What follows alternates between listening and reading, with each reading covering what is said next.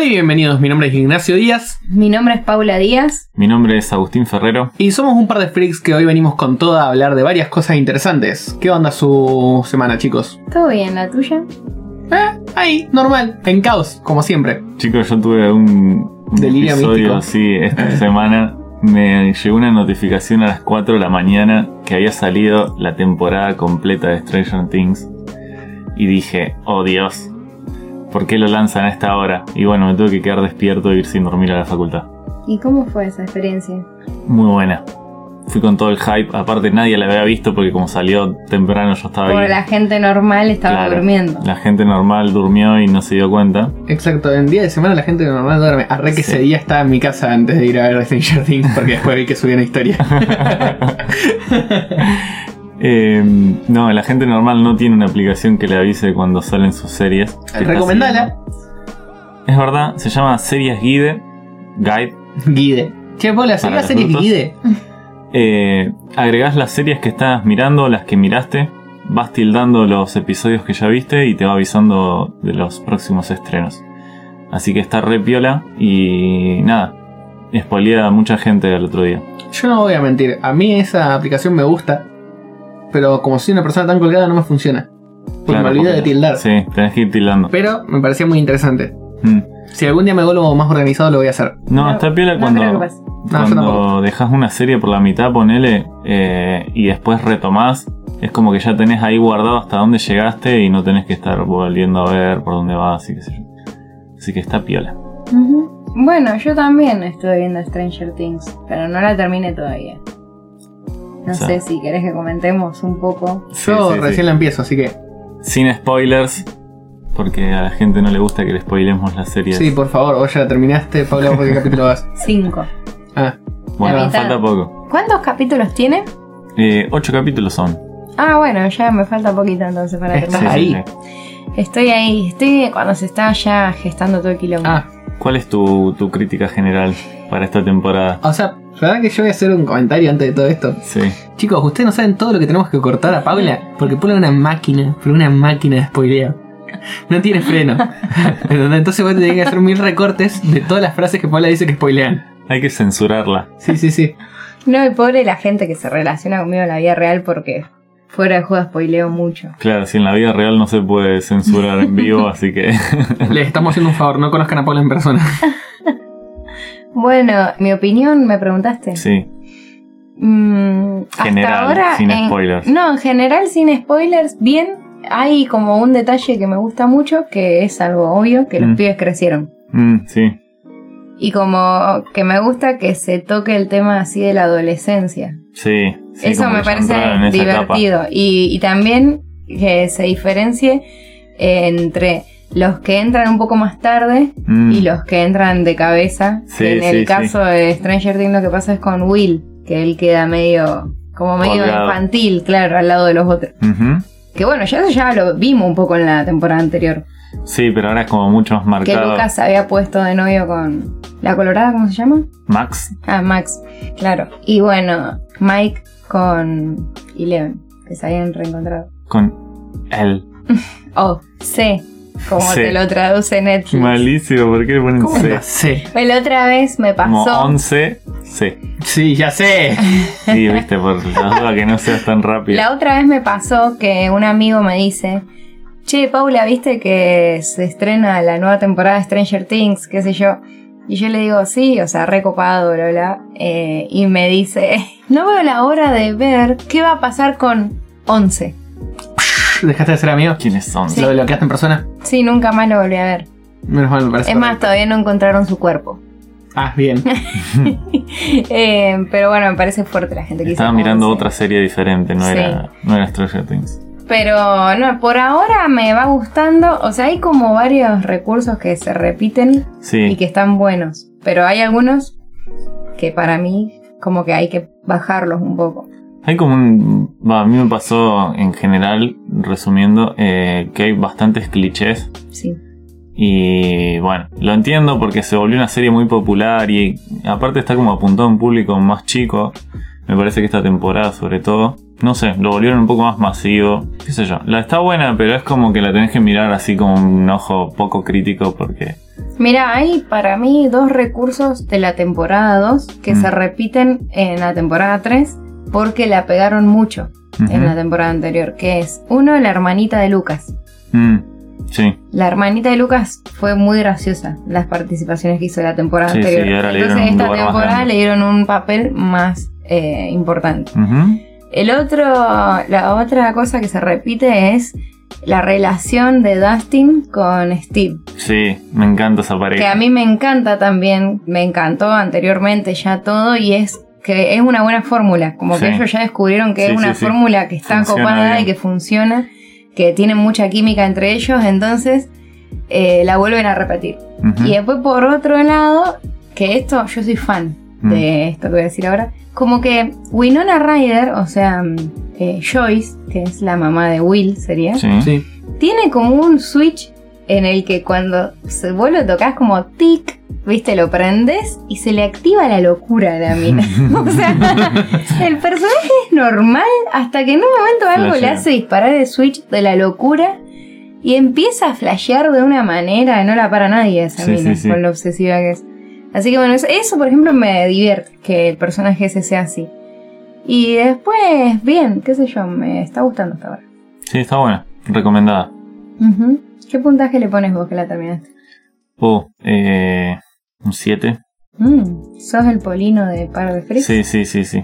Bastante bajo para lo que es Stranger Things. Eh, es que me pasaban muchos momentos que decía, por ejemplo, no sé, situación ficticia. Iban a abrir una puerta y cuando estaba por abrir aparecía alguien y les pegaba. Entonces era como decía, va a aparecer alguien y no lo va a dejar abrir la puerta. Y pasaba eso. Y era como que en muchos momentos vos decías lo que podía llegar a pasar. O, Se tornó obvia. o qué sé yo, no, le, no les va a prender el auto y el auto no les prende. Cosas así que vos decís, oh, en todas las películas lo venimos viendo, pero bueno, qué sé yo, más allá de eso, está bueno. Sí, es entretenida y no deja de ser, de tener una calidad que ya sabemos. Sí, sí. No, en producción es una locura. Claro, lo- en lo que no pierde Stranger Things es en, produ- en producción, digamos. Mm. No, no. Quizás pierda en historia, pero digamos. En producción no va a bajar nunca, yo creo ya. ¿Esta es la última Ya temporada o cómo te- el final es como que te da ¿Abierto o.? ¿Se puede spoilear? No, no queremos spoiler. Queremos saber si es abierto o para... no. ¿Es abierto o no? Sí. Ah, listo, listo. Hay otra entonces. Seguramente. Sí. Sí, es que ¿Y funciona vos, muy bien. Paula, qué puntaje le das? No, lo que pasa es que no la terminé, pero por ahora sí, un 7. Bueno. Porque si bien me, me pareció entretenida, tampoco me, vol- me volvió la mente. Ujú, Por eso, por estas cosas que te digo, recursos que ya vimos. Claro. Lo Igual- único novedoso me pasó el tema de la adolescencia, que es lo que más me gustó. No, haciendo un comentario, como que eh, yo no sé si a ustedes les pasó, pero por ejemplo, Stranger Things, la primera temporada, eh, me parece como muy buena. Sí. La segunda baja, Sí. y ahora si la tercera vuelve a bajar, es como que están teniendo un problema con el guion, digamos. Sí, sí, se O nota sea, porque la primera es muy buena serie. Sí, la primera es la mejor. Es que no sé cuánto da para estirar una historia así. Claro, es que la historia como que ya había cerrado. Con la Y temporada acá anterior. crearon una nueva historia, digamos. Claro. Eh, entonces se está volviendo un poco viejo el, el recurso. Pero bueno. Bueno, Sí, pero- seguimos siendo fan. Sí, igual sí, obvio somos fans de Stranger Things. Me parece que es una de las mejores series de los últimos años Sí. que hubo. Y aparte, tiene esto que acapara un rango grande de público. Desde chicos muy chiquitos Mm, sí, hasta adultos ya grandes. Es como que es mucho el rango de edad de gente que mira Stranger Things, así que eso me parece está copado. sí, sí, sí, eso es verdad. Bueno, gente, para hoy se nos ocurrió una idea que es algo que estuvimos hablando fuera del podcast y nos pareció interesante debatirlo con ustedes. Por lo cual vamos a hacer una modalidad distinta. Vamos a mm, eh, agarrar los rinconcitos y cada uno va a aportar algo con respecto a la temática de hoy. Nos vamos a unir como una gran familia. Vamos a hacer un super megazorg. ¡Uh! No tengo ni idea de qué es eso. Ay, Paula, qué vergüenza que me das en este momento. ¿Qué es? Empieza Power con Rangers. Power. ¿Por qué tenés que ser tan spoiler tan rápido? Bueno, está bien, Le puse yo lento. la Te voy spoiler. a dejar el lugar, hacéselo lento. Empieza con Power y termina con. Rangers. ¡Wow! ¿Cuánto que sabes? No, la verdad que nunca miré Power Rangers. O sea, sí, pero no le daba mucha bola. No, no sé, nunca me gustó. Con nunca razón sos entendí. así. Nunca entendí porque había una cabeza ahí flotando. Ya ¿no? entendí por qué no nos llevamos tan bien. Ah, encima te está hablando de Power Ranger 1. O sea, Sí, que sí, esa- sí. Pero vos tenés que pensar que la edad de esta mujer. Y la edad de Agusito tiene mi edad también, boludo. ¿Qué te Bueno, pero solo Sí, viste pero ese. Yo vi mentalmente como Agustín no tiene edad. 5 por lo menos. Sí, no tiene nada, Agustín, mentalmente.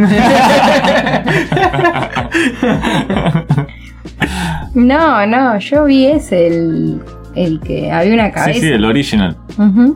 Bueno, eh, sí, vamos a hacer algo así, como dijo Agusito. Eh, o sea que nos vamos a transformar en un robot gigante. Claro. ah, eso era, Sí, cuando sí. se unían y transformaban. bueno, eh, hoy lo que vamos a hablar es de el viaje del héroe. No sé si conocen de qué se trata, si alguna vez escucharon esto O sea, seguro saben de qué se trata. No sé si lo saben con este nombre. conscientemente, digamos. No, si saben conscientemente que es esto, digamos. Puedo decir que yo no sabía el nombre ni sabía de lo que se trataba. Sí, pero vos lo viste alguna vez. bueno, sí, pero. eh, Cuando, o sea, cuando lo escuchas, como que lo relacionas instantáneamente sí, con Se algo. te empiezan Bueno. a venir a la mente un montón de cosas. Claro, sí. Que bueno, hoy la idea es explicar un poco qué es el viaje del héroe. Que es básicamente un arquetipo de historia. ¿Mm? O sea, como un Formato. Formato, claro. Ujú. También lo pueden haber escuchado con el nombre de monomito. ¿Mm? Porque en verdad esta, este concepto se formó a partir de eh, historias mitológicas. Mm. O sea, un antropólogo que se llama Joseph Campbell agarró un montón de mitos, los comparó, comparó los héroes y los todo la- el viaje épico que estos héroes hacían en las historias y encontró un montón de factores en común. Entonces él, a hacer ese análisis, eh, decide llamarlo el viaje del héroe y define un patrón que se repite constantemente. Esta cuestión de lo que dijo Campbell es importante porque, porque no solamente quedó en la mitología, sino que hoy en día se sigue replicando en un montón de historias de ya sea juegos, películas, series, animes, lo que sea. Pero viendo. constantemente, estamos hablando de, De todo el de tiempo. todo el tiempo. O sea, es algo que todos conocemos, pero que no sabemos un nombre, el nombre que darle. Claro. O sea que probablemente eh, ahora cuando empecemos a leer las etapas del viaje del héroe, vos estás escuchando este podcast y te acuerdes de algo, pienses en esa saga que sos fan o ese juego que jugaste que te haga acordar eh, al arquetipo que propone este antropólogo con respecto a, a los héroes. Bueno, ¿y cuáles son los pasos? Bueno, yo lo que voy a plantear son los pasos, pero lo que les quiero contar antes es que un discípulo de Sigmund Freud, que se llama Carl Jung, es un psicólogo como muy importante, él tomó esto del viaje del héroe y también medio que lo transformó aplicándolo un poco no solamente a las historias fantásticas. Entonces él decía que el viaje del héroe pueden ser expresiones simbólicas de un proceso de transformación psíquica, o sea que atravesemos cualquier ser humano normal sin tener que ser héroes o vivir una aventura en nuestras vidas. Entonces, bueno, se plantean algunas etapas que vamos a ver ahora. Las que planteó este antropólogo son 17 etapas, que es una bocha. Sí. Pero bueno, las que vamos a ver son 12, las 12 más importantes. Versión resumida. Bueno, el viaje del héroe empieza con que el héroe vive en un mundo ordinario, generalmente aburrido de la cotidianidad en la que vive, o sea, como que no es una persona feliz. Es una verga. El segundo punto es que hay una llamada a que él empiece la aventura, o sea, que él emprenda el viaje. Generalmente este héroe rechaza la llamada o siente que no está capacitado para hacerlo. Después se encuentra con un mentor que es el que le da toda la información acerca de la travesía que va a pasar, por qué tiene que ir. Y en el quinto paso es, se llama Travesía del Umbral, los guardianes. ¿Por qué? Acá es cuando el héroe va a pasar a el mundo especial. Siempre hay un mundo ordinario común y después hay un mundo mágico especial de fantasía. Claro. ¿Mm? De eso se trata la, la teoría esta. Entonces, bueno, el héroe tiene el pasaje este del umbral de lo ordinario y lo especial. En el sexto punto Apar- eh, aparecen los aliados, los enemigos, las pruebas que tiene que superar. Después, en el 7, el internamiento en la caverna más profunda. ¿Qué piensan que significa eso? Eh, ¿A dónde se replantean las cosas? A mí me suena que te metiste en una mazmorra a pelear contra monstruos. No, para mí, o sea, es como el sacarse dudas, entrar en el momento de dudas, para después ir a, a la Odisea. Que el octavo paso es la Odisea. Porque la Odisea ya entra ahí a la mazmorra a caerse a su papo. Claro. Por algo, chicos, ustedes son psicólogos y yo no. En la Odisea lo que pasa generalmente en muchas historias es que el personaje, nuestro héroe, muere y resucita. Y si esto no pasa, está muy cerca de morirse. Mm. Claro, para mí, muerte y resurrección, porque lo plantea así, es más como un hecho de perder. O sea, se encuentras con la primer pérdida. Sí. Como yo vengo con toda, vengo siendo mentor, soy un capo, ¿me entendés? Acá vengo y gano seguro. Es un acercamiento, es un acercamiento a ver la muerte de cerca. No sé si Claro. En un montón de casos de historias que conocemos el personaje muere. Pero claro, pero no solo. Yo te digo que no es solo la muerte literal. la muerte literal, sino digamos la- el hecho de perder para mí. es. Sí, sí. Claro. Bueno, después tenemos en el 9 la recompensa, el elixir del conocimiento. Esto quiere decir que nuestro héroe ya atravesó su primera odisea, entonces es eh, una persona distinta. ¿m? que- Aprendió. que aprendió. ¿m? Después, regreso con persecución. Acordémonos que tiene ya sus enemigos y todo. Gran lucha final. Y el punto número 11 es la nueva resurrección. O sea, el héroe emerge de todos los líos que lo vienen persiguiendo con respecto a la odisea que él tiene que atravesar. Y eh, ya es nuevo. Y por último, en el punto número 12, el retorno con el elixir del conocimiento al mundo ordinario. Ahora nuestro héroe ya es capaz de volver a su mundo en el que él estaba anteriormente, el mundo común, pero con todo el conocimiento de la travesía que pasó antes. Claro, aclaremos Aparte- que esto es un círculo. Exacto, hay que aclarar que esto se va repitiendo constantemente o se puede repetir constantemente. Sí. eh, ¿A qué les hizo acordar? A miles de cosas, no te voy a mentir. Sí. O sea, como animes, por ejemplo, casi todos. Bueno, Gran parte del shonen casi todos. sí. Sí, creo que es un recurso bastante utilizado. A mí lo que más me, me hizo acordar es a Avatar, el dibujito de Ang. Eh, esto es clarísimo. Sí, sí, se renota. En Avatar, la leyenda de Aang, están todos los pasos bien definidos, digamos. Porque, digamos, él está en el mundo ordinario, que es donde están los monjes del aire y esas cosas. Sí, sí. Y cuando le, de que el cuando le dios dicen que va a ser. el- No, cuando le dicen que va a ser el avatar, Claro. él se va, escapa. Sí, Y cuando escapa, digamos, es congelado. sí. Y encuentra su mentor Ah, que es verdad. Claro, sí. Y después cuando despierta y se da cuenta que Cuando despierta tiene la señor travesía del del umbral. fuego eh, estaba re- reinando todo, ahí Encuentra a decide... Sokka y a también. Claro. Que ahí tiene ya los aliados y los enemigos. Y las pruebas.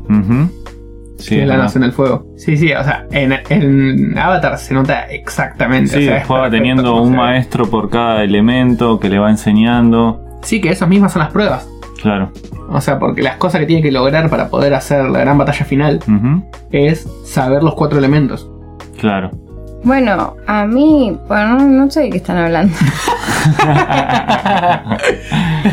A mí me, a mí yo me acuerdo de con esto de mi saga favorita que es Harry Potter.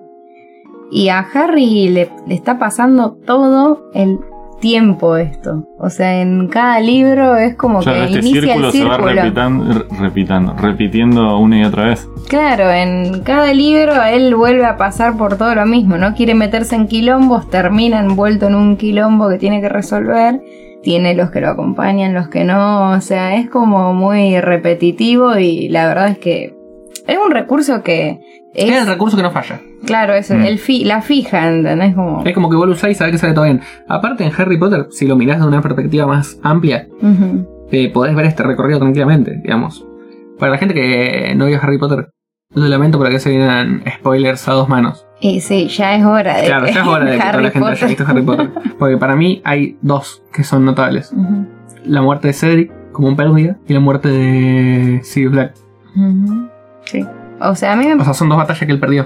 Bueno, y a mí me parece que el, en Harry Potter, el, más que nada el principio es súper claro. O sea, Harry vive en, Con los tíos.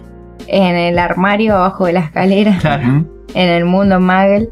Le empiezan a llegar cartas, empiezan a pasarle cosas mágicas y él no entiende qué pasa.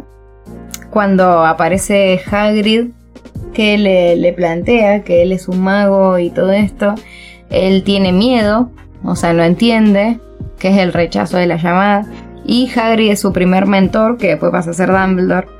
Y cuando él atraviesa la travesía en el, del umbral al mundo mágico es cuando va por primera vez al callejón Diagon o cuando va por primera vez a Hogwarts y se encuentra con todo lo que es Claro. aliados, enemigos, ya sabemos quiénes son sus aliados y Sí. enemigos, no hace falta decirlo. Las pruebas, un montón que él tiene que pasar. Y mm, me parece como que sí, que está re claro. En verdad es como que pienso en un montón de historias que conozco con respecto a este arquetipo. Es que Es- hay muchas. Sí, o sea, es impresionante la cantidad. Por eso yo digo que, por Juegos, ejemplo, todo. en el anime esto es algo, Fu, todo el tiempo. o sea, constante. ¿entendés? Esto no para. Y hasta las franquicias más grandes de anime de shonen sí. triunfaron gracias a esto. Porque, Sí, por Naruto ejemplo, es el los claro más, ejemplo. claro, los más grandes del anime del shonen, Sí. como que esto lo repiten constantemente. Todo el tiempo. Eh, y sacan de ahí su fama, digamos. Naruto, One Piece y Bleach pasa exactamente esto, digamos. O sea, son personajes los cuales están en el mundo normal, que, las que como que no tienen una vida Sí, extraordinaria. como que son normales. claro, hasta que pasa algo que, digamos, los llama a ir. Y por último ellos no quieren ir, digamos, hasta encontrar un mentor, digamos. Hasta que le digan como, anda, dale, encarale, y empiezan a hacer cosas. Sí. Y, son cosas que se repiten constantemente. Claro, y con cada prueba que superan vuelve a aparecer otro objetivo más grande y lo superan y vuelvo- vuelven a entrenar, se vuelven mejores, vuelve a aparecer otro objetivo. Claro, el conocido Power Up. Claro, El conocido Power Up de que vos los largás ahí a la historia, ¿me entendés? Y que te aparecen un año después de entrenar que están repolentas, ¿me Claro. entendés? Que vos estás como guacho. sí, sí, y así llegaron a los 800 capítulos. Así se llega a los 800, 900 capítulos como hizo One Piece. Claro, Bueno, eh, lo que les quería contar es eh, de este psicólogo Jung. Él cuando agarra la teoría esta de Campbell del viaje del héroe, dice que en verdad, o sea, no lo pensemos como algo, por ejemplo, mitológico o de la fantasía, sino que es algo que uno atraviesa todo el tiempo. Él dice que es como es un el viaje del héroe hay que entenderlo como un viaje que puede ser psíquico y que no te eh, implica desplazarte físicamente a ningún lugar a lo largo de, de tu historia. Eh, él dice que es como una migración del, eh, del psiquismo, o sea, de, la- de las ideas de- del psiquismo a lo largo de la vida Sí. Y distingue cuatro tipos eh, de transiciones por las que por las que el héroe va a pasar a lo largo de la vida. Por ejemplo, la- el primer er- arquetipo que él distingue es arquetipo del, del inocente, que tiene que ver con el entorno seguro y familiar del, lugar de origen, que es lo que hablábamos al principio. Lo que hablamos al principio cuando la persona está en su... ¿Cómo dicen? En el mundo en ordinario. el mundo ordinario. ¿Mm? Después, por otro lado, está el arquetipo del huérfano, que el Jung lo que dice es que es común que en algún momento de este proceso migratorio nos veamos abocados a realizar actividades que nunca imaginamos hacer o convivir con personas o costumbres que nunca pensamos eh, vivir. Entonces es como que hay una caída de los ideales y como de las ideas de la persona. Claro. Por ejemplo, una persona que se va a vivir a otra cultura. O sea, de poder dejar todo lo anterior, el arquetipo del inocente, para mutar al eh, arquetipo del huérfano. Estás solo, pero te tenés que adecuar al lugar y a la cultura donde estás viviendo. claro. Después está el arquetipo del guerrero. Que es el que es cuando, digamos, se superan estos dos arquetipos anteriores, ¿sí? Y es el que, bueno, es un guerrero, qué sé yo, o sea, te da fuerza para superar los obstáculos. Tenés que coger la fuerza para superar, sí. Claro, o sea, desarrolla recursos eh, y herramientas psicológicas y eso. Y por último, el arquetipo del mago, ¿m? que es el final y es al que hay que apuntar en el viaje del héroe, que es el que le da sentido a todo el viaje. es la parte que podemos relacionar con el círculo este que planteamos de cuando dice el elixir del conocimiento. O sea, el héroe encuentra el elixir del conocimiento. O sea, el arquetipo del mago aparece ahí cuando se aparecen todos los aprendizajes que uno hizo a lo largo del recorrido. Así que bueno, eso es lo que este psicólogo comparó. Con el viaje del héroe. Sí, que pasa En- constantemente la En, vida. lo- en los juegos también pasa, ¿no? Sí, esto pasa todo el tiempo. No tanto la etapa esta de la negación. Por ahí es un poco más el llamado a la aventura y enseguida eh, Activás. enganchan. Sí, sí, sí. Eh, bueno, yo esto lo relacioné mucho con la leyenda de Zelda, más específicamente con The Minish Cap, porque es claramente así. Él vive en- normal, tranquilo, en, una, en un pueblo. El llamado a la aventura se da cuando petrifican a la princesa Zelda. Eh, bueno, el rechazo ya dijimos que no pasa, pero eh, tiene un encuentro con su mentor, que él al principio se da con el rey, que le encomienda la misión de, de salvar a la princesa. También tiene un encuentro con un sombrero, ¿Qué? un sombrero pato, que este lo hace saltar a la quinta etapa, que es que lo puede hacer miniatura, se lo puede miniaturizar. Mm. Bueno, ahí se presenta todo el mundo mágico donde están los minish, que son como unos pequeños hombrecillos. Este no es el tipo de juego que le gusta a Paula, por lo que estamos notando. No, es muy de habla. aventura, o sea, Eh, pero a Paula le encanta. Pero me encantan los juegos. de Bueno, Es lo aventura. suyo. es, Pero nada, estoy yo quedándome con la historia nada más. es- es Zelda es un, creo que el juego de aventura Es el por, juego por por determinado. excelencia, digamos. Sí, sí, sí. digamos. Eh, The Ocarina of Time también es un juegazo, creo que está entre los mejores del mundo de aventura. Bueno, y él tiene que conseguir una espada de los cuatro elementos, que cada elemento eh, va siendo un, un jefe, digamos. Conseguís la espada de los cuatro elementos y al final lo vences al, al mago y eh, recuperas a la princesa y volves al final al mundo ordinario que podés seguir continuando jugando el juego y completando las misiones secundarias. Qué cosa linda el Zelda. Pero vos sabés que esto pasa constantemente en los juegos de RPG. Mm, sí, sí, también. Los juegos de RPG y los juegos de mm, toma de decisiones, Claro. esto es constante. Ujú. Yo no sé, Paula, vos que jugaste más sobre esto, que es eh, Life is Strange. Ujú. Esto pasa constantemente también. Sí, sí, pasa constantemente. Porque el personaje, que es eh, Rachel, me parece que se llama el personaje principal, se ve obligada a, o sea, emprender todo un recorrido de investigar unas desapariciones que se están dando en un pueblo que ella no conoce mucho. Y bueno, básicamente sí, es la, es la misma historia. Y digamos, no sé, el tema de los mentores, supongo que es como su amiga. Hay- ella tiene una amiga que es la que más o menos la pone al día con respecto a qué pasa en el pueblo. Claro, te llega por, la, por Mm. la historia. Que es la, es, la, es la que le cuenta, la que le da información. Pero sí, sí, pasa constantemente. O sea, bueno, Life is Strange, yo jugué el 1. Jugaste el 1 y después empezaste El After, eh, Before, the Storm. Before the Storm, que no, no lo terminé, pero el Life is Strange sí, eh, es un juego que... Y también eh, en otro juego que pasa, y pasan por ahí más tal cual, que Pasa jugué, que vas a mencionar a Skyrim, ¿verdad? es el Skyrim. O sí. al Skyrim lo que tiene es que comparte mucho la mitología y juega mucho con la mitología, entonces Sí. se ve constantemente, Claro. digamos. Es muy, muy, muy igual. El Pasa que tuvimos que ir hacia estos juegos también, porque lo que pasa es que Zelda es como el padre de todos estos juegos de RPG, Mm. porque como es por excelencia, digamos, Sí, es como el, El creador RPG, del género. claro, es creador del género, te abre, digamos, las puertas a todos estos tipos Sí. de juegos, digamos, los cuales vos decís, llevan esto de la mano, Claro. digamos. Roleplay, digamos, lleva esto de la mano mal. Ujú. Sí, sí, sí, sí, totalmente.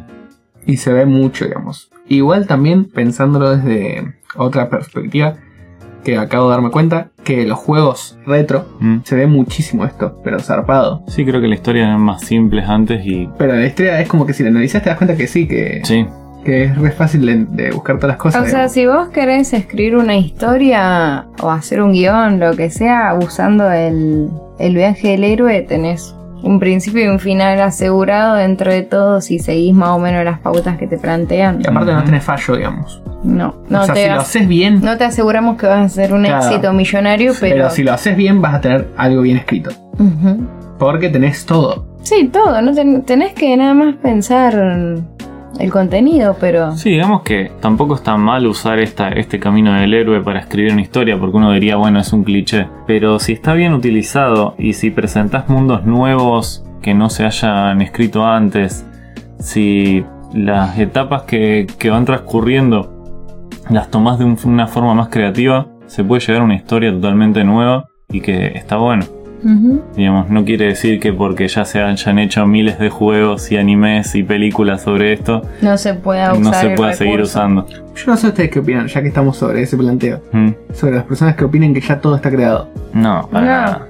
Para mí tampoco, digamos. Para mí es como que lo pueda haber una base, pero la base puede cambiar muchísimo, digamos. No, lo que, de la persona. lo que puede pasar ahora es que está un poco más complicado. Digamos, antes era La todo pegabas nuevo. más fácil. Claro, era como cualquier idea que tenías, era nueva y funcionaba. Y ahora como que tenés que elaborarla un poco más. Ujú. Pero también tenés una base mucho más grande de cosas Sí, para sí. inventar, así que...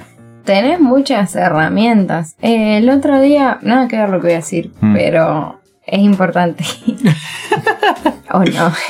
El otro día vi, alguien hizo una publicación que decía, me imagino que hubiese sido Ricardo Ford con las historias de Instagram. Te nos fuiste muy temprano, Ricky. No, ¿te imaginas eso? Hubiese sido un Imagínense eso. O sea, hubiese sido lo más. ¿me Genial. A lo que hoy con esta boludez referencial a Ricky Ford es al tema de que tenemos tantas herramientas. O sea, tantas que hace 10 años, por ejemplo, no. Sí, sí. Que uno al ponerse, digamos, si vos querés crear algo, querés inventar algo, tenés un montón de recursos para usar. El tema es cómo a usar el mismo recurso que ya usó otra persona, pero darle Sí, una reinventarlo, característica. digamos. Yo opino que llamativa. es, eh, todo se puede mejorar aparte. Sí, totalmente. Que fue lo que hizo, digamos, Instagram con Snapchat. Mm. Hizo esto exactamente, digamos. Sí, sí, agarrar esto de, de lo. ¿Cómo se dice cuando lo desaparece? Temporal. De lo De lo tem- temporal. agarrar esto de lo temporal y convertirlo en algo fijo en el que perdure. Y que aparte que al principio la gente era como, ah, le robaron a Snapchat, le robaron a Snapchat. Ahora Snapchat está muerto Sí, y solo la gente usa Instagram. O sea, Instagram es la red social por excelencia. claro. En este momento sí. En este momento sí, digamos, Sí. pero antes era, fue la época de Snapchat y la época de Twitter, de Twitter, digamos. Lo que pasa es que Instagram barrió todo y juntó todo en un mismo... Claro. en el Instagram mismo mundo, usó digamos. todos los recursos, claro. Sí, sí, hasta que llegue otro que entienda cuáles son las nuevas tendencias y le va a pasar por arriba a, a Instagram. Exacto, exacto. Pero fíjate que todos hicieron lo de las historias. Hay un... Hasta mismo Facebook Sí. Y WhatsApp. y WhatsApp, boludo. Hay un capítulo de How I Met Your Mother. ¿La viste vos, Agustín? No, No. no lo pienso mirar tampoco. Este de Italia. Sí, sí, yo te diría que lo corté antes de que te cortemos las piernas. ¿Por qué? Odio esa serie. Y yo te odio a vos y sin embargo estoy grabando un podcast. Bueno, podemos seguir con esto. Se ponían a tirar piso. Igual Bueno. esto tiene que quedarse. ¿Eh? Igual esto se tiene que quedar. Sí, ¿por qué no? Ah, porque Paul dijo cortar. Y fue eso. Bueno, también se va a cortar. Escucha. No, no se corta. Bueno, hay, No. No, no se corta. Yo llego a escucharlo y está cortado. Y Te rompo las piernas. bueno, hay un capítulo de How I Met Your Mother en el que eh, Barney Stinson dice, lo nuevo es siempre mejor. Entonces eh, se arma toda una discusión entre ellos porque le plantean, eh, ah, vos pensás por ejemplo entonces que Chinese Democracy es mejor que el primer disco de los Guns N' Roses. ¿Entendés? Entonces eh, empieza todo este debate, si siempre lo nuevo va a ser mejor que lo viejo o lo viejo por ser viejo es mejor por excelencia porque fue lo primero. claro. ¿Mm? ¿Qué Sí. opinan de eso? Y es medio difícil de comparar esas cosas. Yo opino que pasa algo bastante interesante. Que es que normalmente lo nuevo gana en producción. Claro, Porque una es que la tecnología avanzó, obviamente. sí. Pero muchas veces lo viejo gana por personalidad. Es que yo creo que lo viejo eh, genera bases. Digamos, pasa mucho esto ahora con todo el tema de- del freestyle, por ejemplo, de hablar de la vieja escuela y cómo los, no sé, cinco raperos argentinos de ese tiempo vienen rapeando desde hace 15 años y siguen vigentes. Y como ahora cualquier pendejito que tira un poco de free ya la puede pegar. Y como los locos tuvieron que elaborarla Y que durante... se considera old school. Claro, Digamos que el pibe que haga eso se considera old school. claro. Entonces hay como, como otro mérito, digamos, entre lo viejo y lo nuevo. No sé si se puede comparar directamente. No, obvio, tiene un montón de variables para analizar, pero bueno, es el tema de, de que este, si vamos al caso, el viaje del héroe es un recurso viejísimo que aparece si uno lee un poco de mitología, no sé, Hércules o Teseo, cualquier héroe de mitología griega o romana, y sin embargo hasta el día de hoy es vigente. Incluso en la historia de Jesus. Y hasta se pueden Jesus cosas súper interesantes. ¿A alguien se le ocurre algo más con lo que podamos relacionar el viaje del héroe? A mí recién se me ocurrió mientras que vos hablabas de I Met, ya que estamos, porque yo, a cambio, Agustín, tuyo, digamos, yo soy fanático y me encanta I Met Mother. Yo también soy fan. Eh, Soy la oveja negra. exactamente.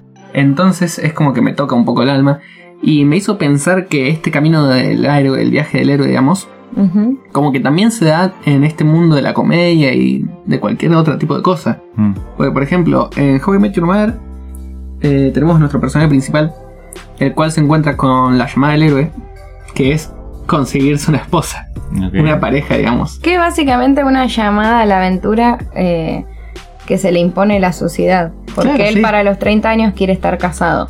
Ah, ok, ok. Claro, claro, se encuentra con que, digamos, lo tiene que hacer porque si no se siente mal. Él tiene Sí, a sí. sus aliados que son sus dos mejores amigos que están en pareja. Y al mismo tiempo son sus mentores.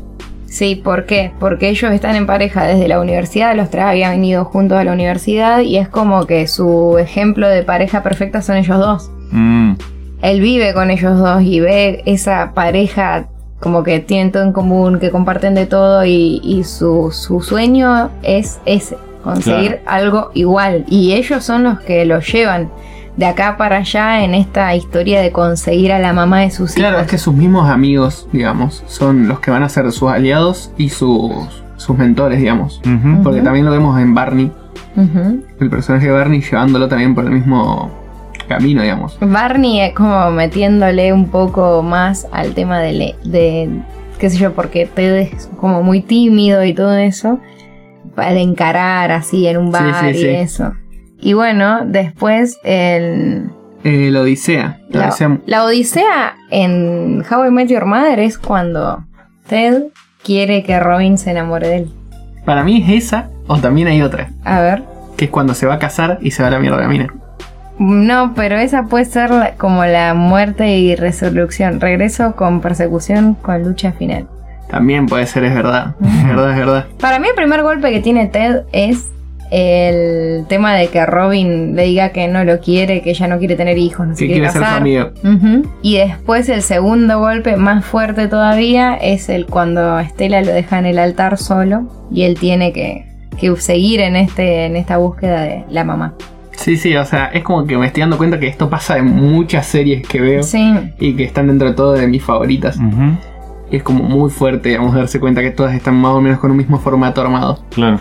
sí, o sea, está bueno, está bueno que lo tengan en cuenta para analizar. analizar una serie o una peli o un juego, qué sé yo, un libro que estén leyendo. Esto igual no lo damos para criticar ni nada con que se repita el formato, No, sino no, que lo pero- estamos dando como el hecho de decir, ustedes si quieren analizar y generar, digamos, qué sé yo, una reseña de algo, plantéense esto para plantearse bien los puntos y poder desarrollarlos bien. Sí, sí, aparte me parece re loco que esto pase, digamos. Porque por ahí te puedes haber dado cuenta, ah, che, mira, esta historia es parecida a esta.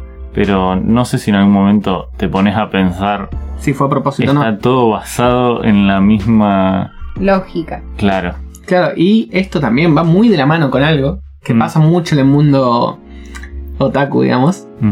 Eh, el anime, lo que pasa es esto. Sale un anime y lo primero que se dice es, esto es una copia de... Sí, eso es verdad.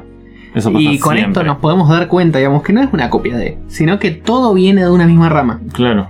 digamos. No es que hay una copia, sino que a veces son muy similares los pasos.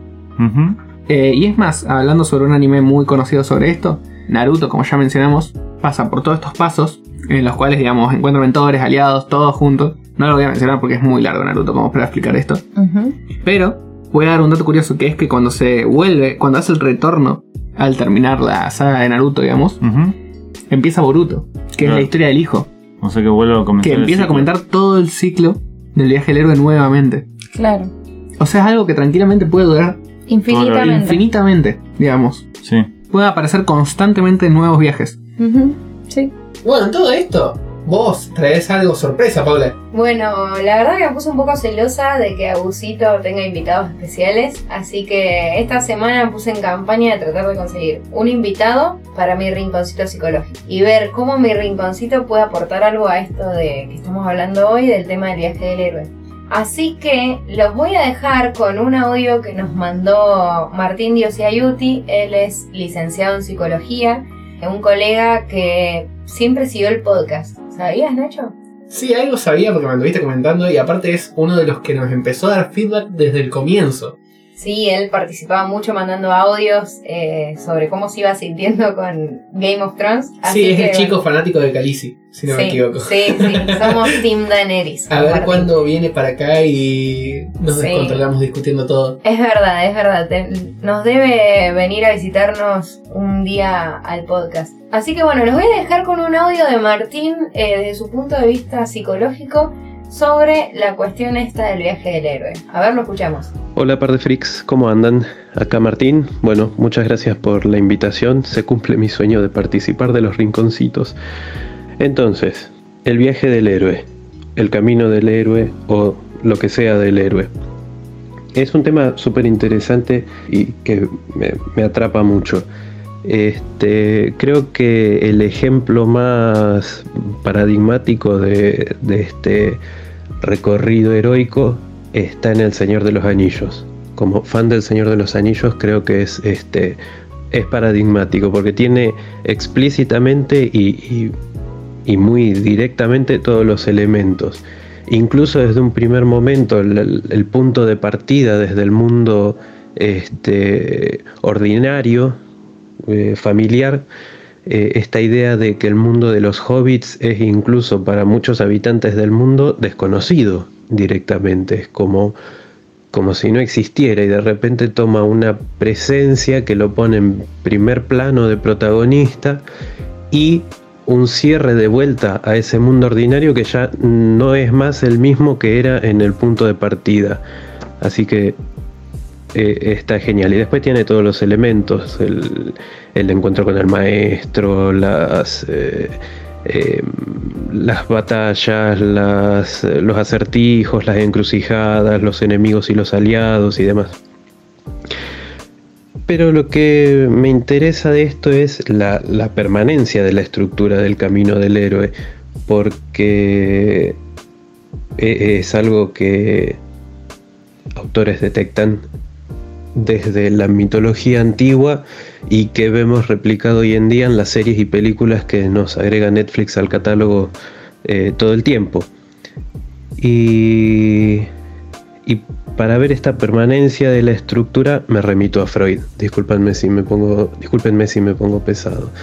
Eh, lo que Freud dice es que hay dos grandes principios que rigen el funcionamiento psíquico, que son el principio de placer y el principio de realidad.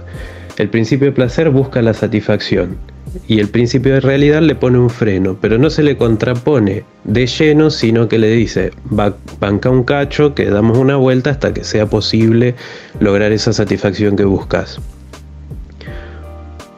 El primero que, funciona es el principio de placer y después se instala el de realidad.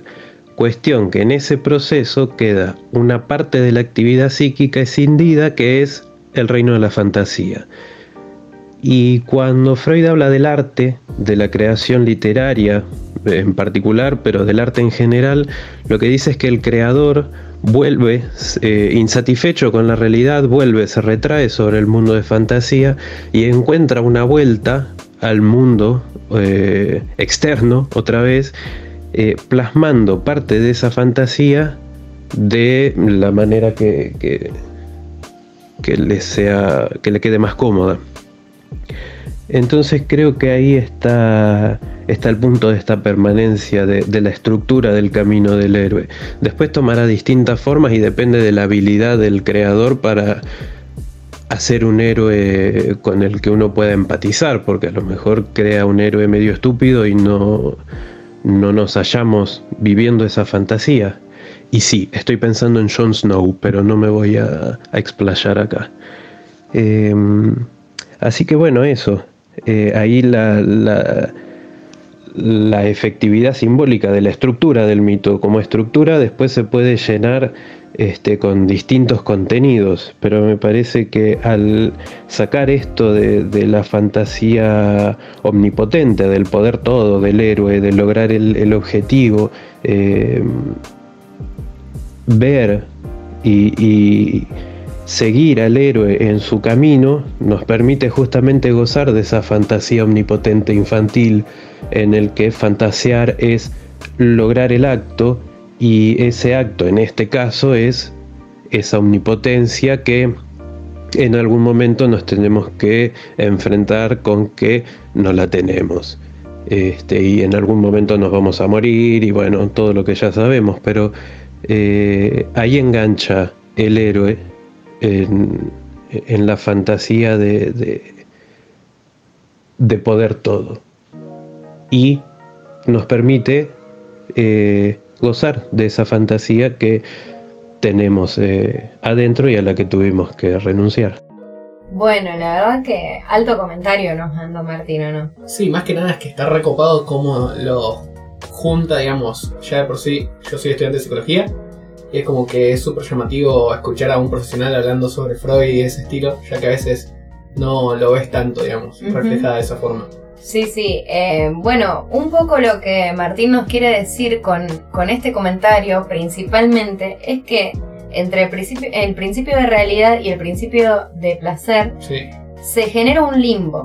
Y en ese limbo es donde actúan las fantasías, en el aparato psíquico. ¿Mm? Sí. Es ahí donde él dice que esto del viaje del héroe tiene tanto impacto. ¿Mm? Uh -huh. Y que en verdad el dejar atrás un poco esas fantasías que son más de carácter infantil, ¿Mm?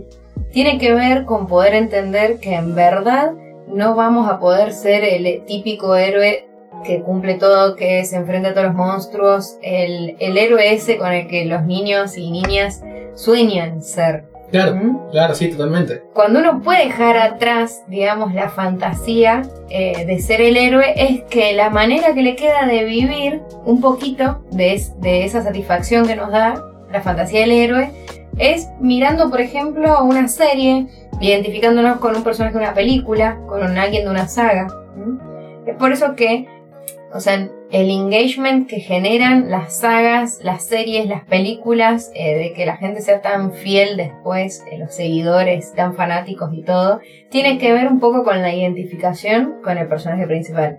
Claramente, como coincido con todo lo que dice Martín, más que nada con respecto a que Jon Snow es el peor héroe de la historia de los héroes. Mira que yo sobre esa parte tuve un par de dudas, porque principalmente conozco muchísima gente que es fanática de Jon Snow.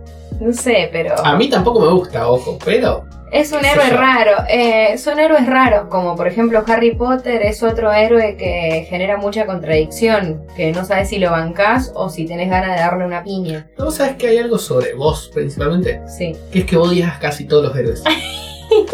eh, porque vos tenés un problema de que considerás que todos los héroes son virgos. no, digamos, odio a los héroes que son, terminan siendo unos bobos. ¿Me entendés? Pero bueno, eso, por ejemplo, tiene que ver con cómo yo empatizo con, con los héroes en esto del viaje del héroe. A mí me pasa eso. Pero bueno, a lo que voy es que me parece súper interesante cómo Martín nos pudo articular toda la teoría esta de Campbell eh, con la teoría del freudiano. psicoanálisis freudiano. La verdad que súper interesante. Y bueno, no sé si quieres comentar algo más al respecto, vos también que estás en el palo, Agusito lo dejamos porque pobre, no debe estar entendiendo mucho. Espero que igual a todos ustedes los que no están del, no son del palo de la psicología estén entendiendo un poco de, de lo que queremos explicar con esto. Sí, la verdad que es súper interesante porque primero es que yo lo estoy dando, digamos. Y es como que verlo desde esta perspectiva, digamos, como que me hace notar muchas cosas que realmente también tienen que ver, Claro. digamos. Eh, y la otra es que me súper interesa y me súper llama el hecho de... Bueno, hay un tema que tengo pensado, Sí. que es que si en algún futuro viene Martín como invitado acá, Ajá. va a haber un serio problema. Porque me estoy dando cuenta que es una versión masculina tuya. Sí, Y sí. vamos a estar en serios problemas. Porque va a ser un cruce bastante fuerte entre todos. Vení, Martín, por favor. Queremos que vengas invitado a Par de Freaks. Eh, Ya vamos a sacar ¿Vos algún tema para hablar y vamos a ver que venga. Bueno, sabes que con Martín íbamos a la facultad y, digamos, eh, terminamos de afianzar eh, nuestro compañerismo faculteril cuando descubrimos que éramos fanáticos de las mismas cosas. Dios. Claro, descubrimos que los dos éramos fanáticos de Harry Potter, los dos fanáticos de Game of Thrones. Eh, bueno, él del Señor de los Anillos, yo no soy fanática del Señor de los Pero te Anillos. gusta el Hobbit. Pero ahí descubrimos que éramos los dos un par de freaks en la facultad de psicología. Así que ahí como que afianzamos eh, ser compañeros en el friquismo y en la psicología. Así que mm, sí, estaría buenísimo que venga algún día. Otra cosa, quiero hacer un comentario antes de pasar a, a otro tema, es que Martín nos plantea el tema de qué pasa con el artista cuando genera una obra. Y también tiene que ver un poco con la sublimación, que es un mecanismo que está planteado en el psicoanálisis como una manera en la que uno puede eh, canalizar, vamos a- así hablando mal, canalizar eh, pulsiones. Sí, sí, sí. en arte, transformar algo en arte. Entonces, sí, eh, tiene, tiene como mucho que ver, la verdad que me parece sumamente interesante porque vieron que uno después siempre se entera de las historias de los escritores o del guionista de tal película, qué sé Y yo. como que lo podés aparentar, digamos, a todo. Claro, y te da un poquito más, te ayuda a empatizar un poco más con la historia. Así sí, que... totalmente. La verdad que súper interesante el comentario de Martín, le agradecemos un montón y le mandamos un abrazo. Esperemos que pronto poder tenerlo acá en el estudio de Par de Freaks. Ya tenemos un tema preparado para hablar con él. Hay un ¿eh? tema que off the record se está hablando mucho que eh, nos parece Que es interesante. picante aparte, que es un tema picante. Es un hablar. tema medio picante que tiene que ver con el ejercicio profesional de los psicólogos. Así que bueno, eh, Martín, muchas gracias. Te mandamos un abrazo y si quieren que Martín siga apareciendo como invitado, así como Emanuel vino al Rincón Geek de Agusito, déjenos en comentarios a ver qué les parece lo que él nos, lo que él nos dijo. Bueno, yo tengo un problema en todo esto. Sí. ¿Por qué yo soy el, el único maldito freak que no tiene invitados? Porque, qué sé yo, no sé qué pasa con el Rinconcito Otaku. No sé, es muy complicado. Los otakus somos muy vagos para andar haciendo cosas. Mirá que el Rinconcito Geek, que es el más nerd de todos, eh, fue el que primero trajo un invitado. Sí, sí, sí. Estuvo no muy rápido. Sí, sí. Puta madre, estoy quedándome atrás. La verdad que sí, así que bueno, si se les ocurrió alguna serie, libro, película, juego que no hayamos nombrado, déjenlo en los comentarios. Eso. En arroba pdfreaks en Instagram. Síganos en Spotify como par de freaks. Y alguien quiera dar una última declaración antes de irnos. Qué ¿No? loca que es la vida. Claro, era una declaración. Era libre. Claro, vos dijiste una declaración, yo Podemos digo que yo decir tenga ganas. Podían decir lo que quisieran. Así que bueno, nos vemos la semana que viene entonces. Bueno, nos vemos. Nos vemos.